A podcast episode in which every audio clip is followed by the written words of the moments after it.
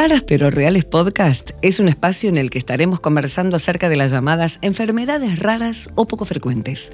Abordaremos diferentes temáticas con capítulos exclusivos a cada patología, profundizando en sus características, tratamiento, diagnóstico y las últimas novedades del ámbito médico. Bienvenidos a Raras pero Reales. Una enfermedad rara o poco frecuente es aquella que afecta a un número limitado de personas con respecto a la población en general. Se estima que en nuestro país es en una de cada 2.000 personas aproximadamente. Y si bien pueden parecer pocos, juntos representan a millones. En Raras pero Reales Podcast estaremos analizando cada una de las distintas patologías existentes a través de distintas perspectivas, médicos, pacientes y asociaciones nos contarán en cada episodio su mirada, las principales novedades, su historia, los tratamientos y diagnósticos de cada una. Todo un mundo en el que te invitamos a entrar. Bienvenidos. Buenas, buenas. Mi nombre es Karin Cohen y hoy tenemos un gran episodio por delante en donde conversaremos sobre el rol de las asociaciones en las enfermedades raras. Y para ello estoy junto a Florencia Braga Menéndez, directora de proyectos de ALAPA, que es la Alianza Argentina de Pacientes. Flor, ¿cómo estás? Bienvenida. Gracias, muy feliz. Gracias por acompañarnos hoy. Un placer. La primera pregunta. Eh, ¿Aparece una enfermedad rara en tu vida? ¿De qué manera y cuándo? Bueno, yo em, recuerdo el momento más crítico, que fue que estábamos en una vacación que habíamos planeado casi exclusivamente para ver si Felipe podía, ejercitando la vista al aire libre, que es lo que me había dicho una oftalmóloga, eh, mejorar su visión. Felipe, mi hijo, veía mal, tenía nueve años, hacía rato veía mal, diez años, y nos dijo, denle más boliche. Es raro, que yo di la teta dos años, jugué tanto en el piso con él. No, no, no, unas vacaciones al aire libre y con mucho, háganlo ejercitar la vista y a que vea a lo lejos. Entonces nos fuimos a la Patagonia con mi marido y estuvimos señalando liebres que Felipe no veía durante todo el tiempo, todo el, el mes. Mirá, Felipe, mirá, Felipe. Y Felipe no veía nada de todo lo que yo le señalaba. Hasta que un día, que eso lo conté 40 veces, pero no puedo no decirlo porque realmente fue así, apareció, estábamos en un glaciar y apareció un cóndor, y el cóndor era grande, y ahí ni siquiera lo hice para que Felipe eh, ejercitara su vista, sino porque yo misma me impresioné. Dije, mirá, Feli, un cóndor, y señalé para arriba, y Felipe levantó la cabeza y dijo, ¿dónde? Y yo sentí que me moría, ¿entendés? Eh, sentí de verdad que me moría. Fue espantoso. Eh, entonces le mentí y le dije, no, se, metió atrás de una nube justo. Fue la primera vez que, eh, que sentí, esto ya fue demasiado, esto es grave. Me miré con mi marido, se me caían las lágrimas. Eh, y ahí fue que sentí que teníamos un problema de verdad importante en nuestra vida. El cóndor era para vos, me parece, que venía a decirte algo. Me dijo, definitivamente me dijo. En ese momento, después de tanto trabajo, de, tantas visitas a médicos eh, que te decían una cosa u otra, o prestarle más atención a una madre, decirle eso. Es terrible. Significa que estuviste fallando, claramente. Eh, ¿Cuál fue el paso siguiente? Para darte cuenta de que tenías que seguir buscando la solución y que te dijeran un nombre a esa enfermedad que tenía.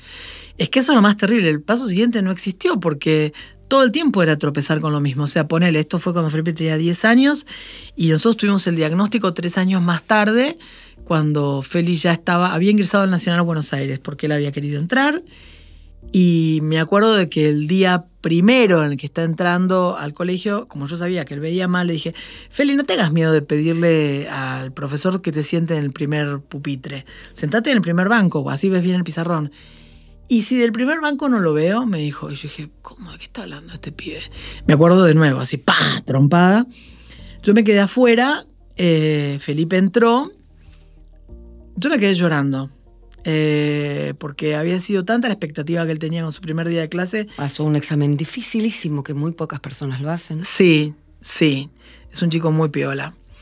Eh, y mm, hacía rato que veíamos que Felipe ya no leía porque había dejado una novela con el marcador siempre en el mismo lugar, en la mesa de luz. Era un pibe muy lector antes de eso.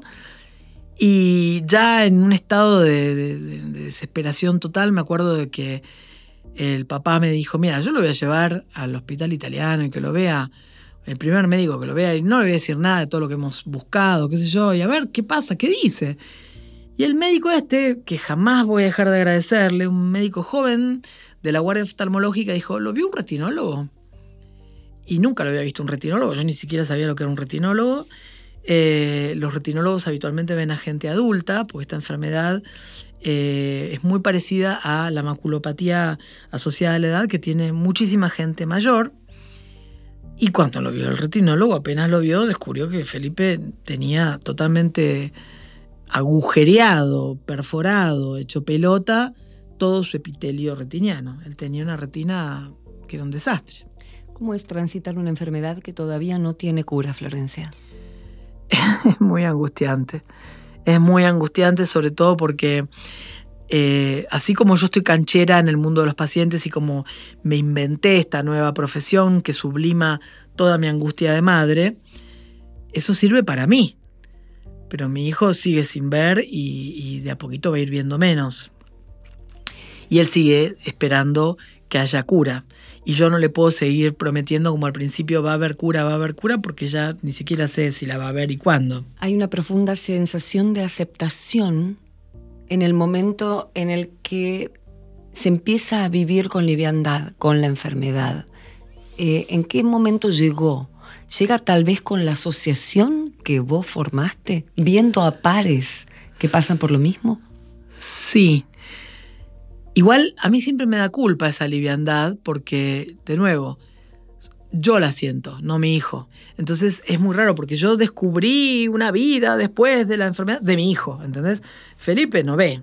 Felipe no ve las estrellas. Yo a Felipe un día lo pesqué triste y era porque no le veía a los novios. Los, novios. Bueno, qué lapsus. Eh, eso es una fantasía mía, ¿ves? Muchas veces pensé que era más vulnerable en relación a...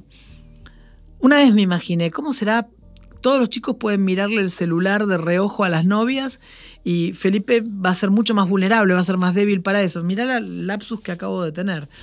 Porque, mm, no, lo que iba a decir es que él no le podía ver los ojos a la novia, que eso es lo que lo tuvo triste y lo hizo llorar. Entiendo. ¿Entendés? Y, mm, son muchísimas las cosas en las que está más expuesto la persona que no ve bien. O sea, yo no sé si no lo van a querer eh, pasar con un, con, un, con un documento mal escrito. Qué sé yo, es mucho más vulnerable. Yo soy más fuerte. Él no. Él hizo su resiliencia, que es distinta a la mía. Eh, la mía. Yo no sé si es una resiliencia o es una sobreadaptación, que es distinto. Yo me transformé en un guerrero. Una guerrera. Claro. Pero mi hijo mm, hace un proceso que está totalmente escindido del mío y definitivamente no puedo decir, no saben qué lindo que es ser líder de pacientes eh, en el sentido de, no puedo decir que agradezco a la vida, no, no, no, momento, acá Felipe la pasa feo. Sos líder de pacientes, porque un día te encontraste con alguien que estaba pasando tu misma situación y ahí hubo como un entendimiento de profundidad que no lo tuviste con nadie nunca y ahí formas ese primer nudo para la red inmensa que se transforma ALAPA, la Asociación de Pacientes no solamente de enfermedades poco frecuentes, sino también de prevalentes. Sí, mira, yo tuve mucha suerte, porque no todo el mundo tiene la suerte que tuve yo en esa sala de espera. Yo conocí a la persona más linda que conozco hoy, que es Carolina Oliveto, y a su mamá, una familia de gente increíble. Eh, yo no sé si soy creyente, a veces sí, a veces no, según me acomoda. Soy medio chanta con eso porque siento que, a ver, vengo de una familia muy agnóstica, pero siento... Que hay un orden. Que hay una... una que necesito poder hablar con Dios internamente para que me... sí, eh, que me dirija. Para, o sea, necesito pedirle... Es muy fuerte lo que significa pelear. O sea, a mí me pasa que, mamás amigas han perdido a sus hijos en el transcurso de nuestro trabajo del último año, ¿entendés? O sea, y es tremendo querer mucho a alguien, una amiga con la que trabajás y que saber que su hijito está muriendo. Eh, o saber que su hijito está en silla de ruedas y no va a poder caminar, o saber, o sea, somos un ejército de chaspelota, ¿entendés? Y sí, somos unas guerreras tremendas, pero venimos con unos agujeros que... Y, y entonces... Eh, eh, el, el, el yo necesito preguntarle, Dios, estoy haciendo las cosas bien. Eh, señor, dame fuerza, pues necesito. Dame, dame la certeza, dame la luz, dame la fuerza para pelearme con lo que haga falta, porque tengo una responsabilidad con, con toda la banda. Felipe tiene mucha suerte de tenerte, mucha. Y, mucha gente tiene la suerte de tenerte y tenerlas, y tenerlos, porque son muchos en la asociación que están ayudando a otros como vos y a pacientes a que no sientan soledad y a que puedan hablar con Dios, sabiendo que hay otros seres humanos que sostienen. Yo tengo mucha suerte con mi hijo también. Mi hijo es.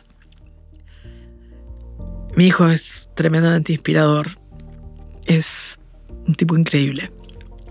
Yo tuve mucha suerte en el amor. Tengo un marido y un hijo que son maravillosos. Y sí, la verdad es que si, por ejemplo, cuando nos juntamos todas nosotras, es raro porque la mayoría somos mujeres, hay que decirlo. Yo te iba a preguntar si había algún padre también. No, hay, hay, hay. Pobrecitos, son nuestros, nuestros hermanos también, pues los adoramos, pero, pero muchas veces hablamos en femenino cuando hablamos del equipo. Y cuando nos juntamos, la sensación, yo les digo, o sea, ustedes son pero absolutamente las mejores amigas de la Tierra, no se puede soñar mejores amigas porque de verdad nos hemos juntado una banda de corazones salvajes divinos. ¿Y Felipe cuando los ve qué dicen? Felipe está harto. no, Felipe no se mete, no viene, tómatelas, es así medio. Eh, ayudas a la gente a armar su propia asociación también, como asociación amiga paraguas. Y, pueden ser enfermedades que tenga una sola persona en la Quiaca o en Tierra del Fuego, o sea, alguien que está buscando diagnóstico y no lo encuentra. Sobre todo esos que llegan a ser hasta el 70% o más en un país. Eh, ¿Cómo llegan eh, a, ustedes? ¿Qué es la primera pregunta que tienen? ¿O cómo, cómo hacer para? Tener, eh, eh, luchar y hablar con las farmacéuticas, y hablar laboratorios, médicos. Aprendes todo lo que tenés que aprender. Todo se puede aprender, todo, absolutamente todo. Y lo fundamental es eh, que tenés que confiar en, la fuerza que te lleva, la fuerza de, ese amor, en el río. Es como un río realmente que te arrastra. Y el botecito aprende a navegar. Entonces, vos lo que tenés que saber es que tenés que ser leal a, a lo que sentís que es verdadero y que tenés que pelearte con quien sea porque lo que llevas es una carga demasiado valiosa. Y yo me acuerdo la primera vez que me llamó un papá, yo pongo mi teléfono, mi teléfono particular. Yo lo único que tengo es celular, yo no uso más teléfono de línea ni nada. Y ese celular lo publico en todas partes y me llama cualquiera. Decime llamado más raro. Eh, uf, raros miles, pero me acuerdo de uno en particular que no fue raro, pero fue muy conmovedor, porque fue alguien que tenía lo mismo que tenía Felipe cuando yo tuve eh, la palabra Stargard, en, que no fue Stargard, me dijeron Flavimaculatus, que es una, un tipo de Stargard.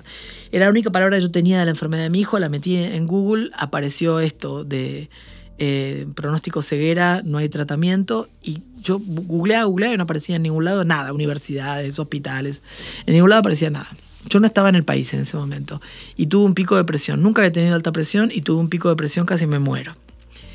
Me acuerdo de que cuando leí eso me caía al piso. O sea, me caía al piso de verdad. Sentí que el alma entera, que el cuerpo entero se derrumbaba por adentro y que no se podía. ¿Cómo, cómo hago para volver a vivir? ¿Cómo voy a hacer para organizarme?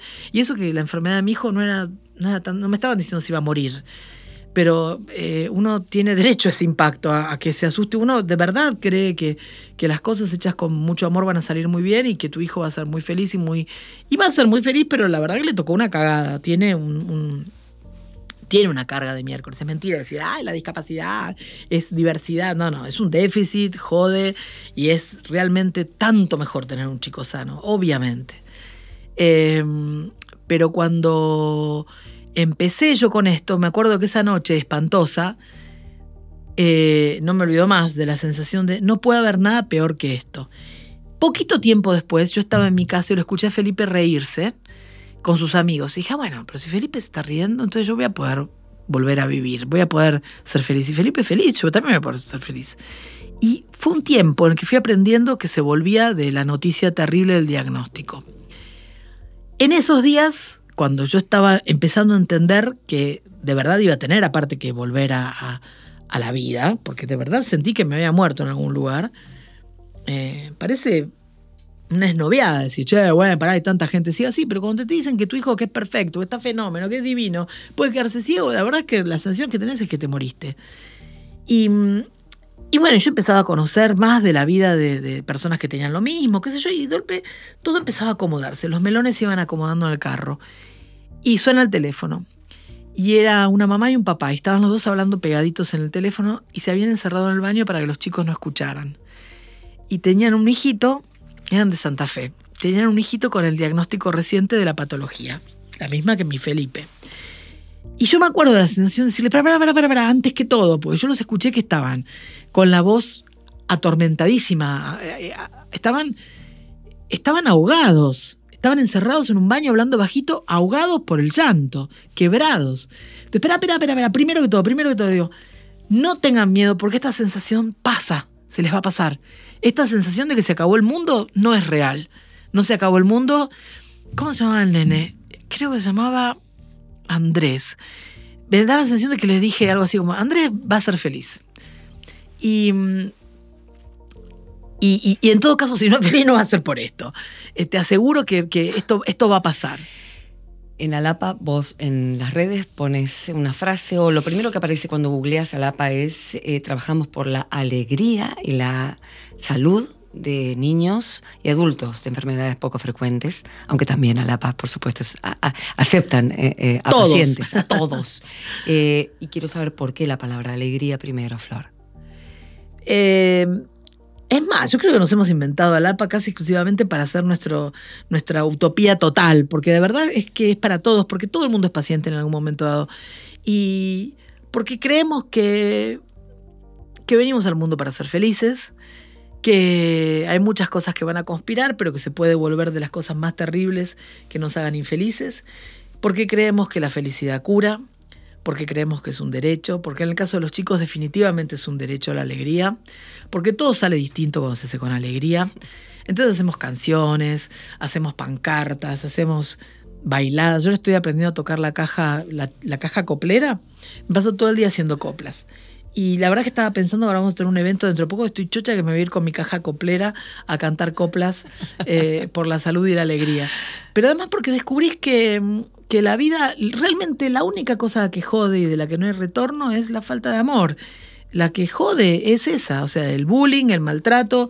Si no hay bullying, si no hay maltrato, si hay inclusión, todo puede solucionarse. Lo que tenemos que hacer es combatir con un mundo que está lleno de cosa tanática y de, y de mal amor, de gente herida que lastima. Ella es Florencia Braga Menéndez, es la líder de Alapa, junto con mucha gente que trabaja por la alegría en este mundo, ni más ni menos. Gracias, Flor. ¿Puedo decir algo más? Sí.